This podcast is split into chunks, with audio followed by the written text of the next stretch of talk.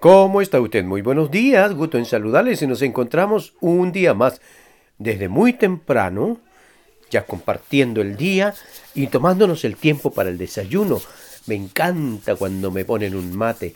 Ay, ¿sabe usted que hay unos waffles por ahí? Oh, Dios mío, y les pongo algo de... mm, Le puse una mermelada de, de mora muy rica y un cafecito con leche, oh, un tecito de manzana, qué maravilla. Siempre hay algo que queda del día anterior y uno le rastroja por ahí, oh, qué cosa más rica.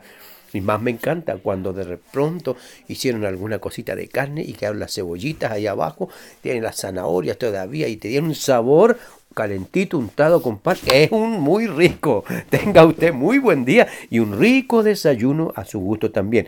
Y a los que gusta servirse más sano, como se dice, su quaker, ya, su fruta, su jugo de naranja. Pero vamos a nuestro desayuno espiritual, que es muy importante que tengamos para nuestra vida.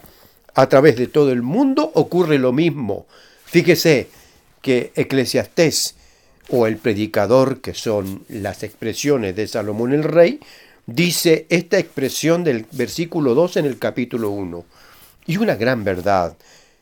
Yo, el predicador, fui rey sobre Israel en Jerusalén. Y di mi corazón a inquirir y a buscar con sabiduría sobre todo lo que se hace debajo del cielo.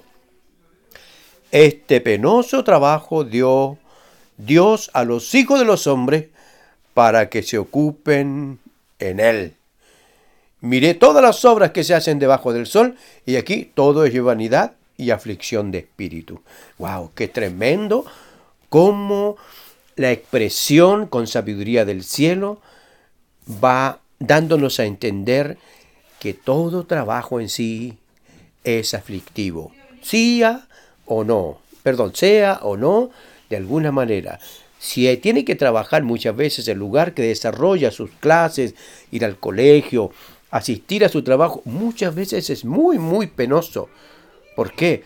Porque el horario en que tiene que llegar es puntual y eso significa que tiene que cumplir un tiempo antes para salir y que no se le pase el bus, que no se le pase la micro, como decimos acá, o que hoy día que no el, el Uber no se atrase, o, el metro que llegue justo. Y aflicción. ¿Por qué? Porque a veces el comienzo del trabajo, oí de una persona que a las 8 de la mañana iniciaba su trabajo en la capital, en Santiago, pero para asistir a las 8 puntual tenía que levantarse a las 4 y media de la, de la mañana, caminar media hora al lugar de su bus y tomar el bus de ahí hasta cierto lugar y de ahí, qué tremendo, y se cumple la palabra aflicción de espíritu, porque eso trae mucha aflicción. Otras veces el trabajo es más liviano y en circunstancias de la vida, en muchas cosas, a veces tenemos tristeza, aflicción, aunque fíjese que el trabajo sea en la casa. No, pero es que estoy trabajando en la casa, algo aquí unas cositas y las tengo para entregar. Y si nadie viene a comprar, también le produce. El trabajo en sí del hombre, dice el rey, dirí mi corazón a inquirir y a buscar en sabiduría todo lo que se hace debajo del cielo. Este penoso trabajo dio Dios a los hijos de los hombres para que se ocupen de él. El trabajo en sí, muchas veces en algunas circunstancias, es muy doloroso.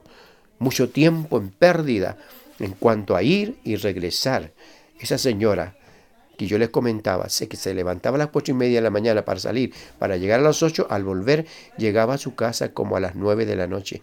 Así que a veces es penoso y trabajoso. Pero mientras estemos sobre la tierra, va a ser así. Otros tienen un trabajo más relajado, otros se toman un taco de media hora, de tres cuartos de hora, cuando podía ser en... Pero bueno, así es la cosa. Pero en todo tiempo nosotros tenemos que reaccionar esta causa del trabajo del hombre fue lo que le dio del Hijo al hombre. Con, dice, con el sudor de tu rostro como era el pan, no iba a ser fácil la cosa por haber fallado. Hoy nuestro hermano Iván nos hace reaccionar. No nos entristezcamos, entendamos que si bien es cierto, este trabajo nos lo dio por alguna razón fue. Que Dios les bendiga, tenga un día tranquilo y en su trabajo la armonía de Dios pueda ser siempre para agradecer. Que Dios les guarde en todo su quehacer.